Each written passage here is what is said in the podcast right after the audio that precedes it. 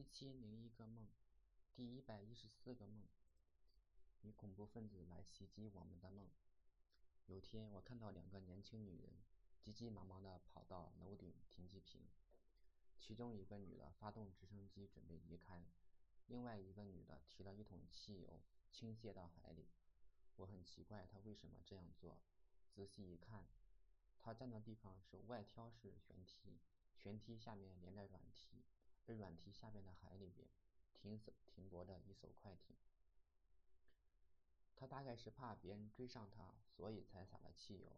后来这两个女人都离开了，而我来到会议室，我似乎成了议长。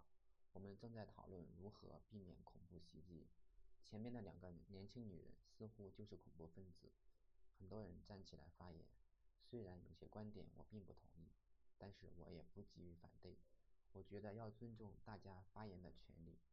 这时，有个中年女人提议放弃这个据点，回到国内，因为这里是一个边陲小镇，外面就是未开发的世界，自然文化的碰撞比较厉害，恐怖主义的危机严重。这时，主持人反问：“女人是否了解本民族的历史？”中年女人无法回答。我预感中年女人应该完了。果然，主持人开始讲本民族的历史。这个小镇本来是个大湖，蛮荒时代起，先民在这里建立了据点，对抗野蛮人。距今已经有几千年了，怎么可以轻易放弃？这时，大家群情激愤，说：“出去，出去！”中年女人一言不发地走出了会议室。我觉得主持人很好，很能够随机应变。借势把中年女人赶出了会场。如果让警察把她拖出去，似乎显得比较野蛮。我比较认可主持人的说法，不能因为一点小问题就开始退缩。遇到问题，最重要是解决问题，而不是逃避。不一会儿，有个警官来告诉我，开快艇的女人又来了。我对警官说：“开枪警告，只要她不上岸，可以不必理会。”警官出门传达命令去了。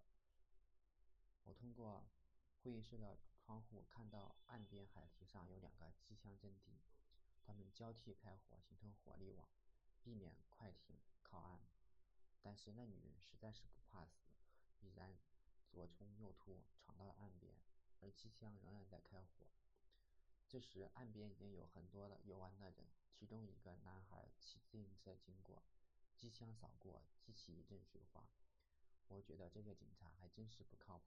岸边行人这么密集，怎么还用机枪？用步枪就好了。想到步枪，我突然注意到会议室的墙上有两个菊花状的裂纹，而会议室非常的简陋，年久失修，甚至有的地方屋顶都没有了。阳光从缝隙里面射下来，我突然想到会议室附近守卫森严。那女人一定无法靠近，她也许可以远距离的开枪射击裂缝，那这会议室自然很容易就坍塌了，一定是这样。但是事到临头，这裂裂缝很难短时间修复，而这会议室对我们来说象征意义巨大，不能够毁于一旦。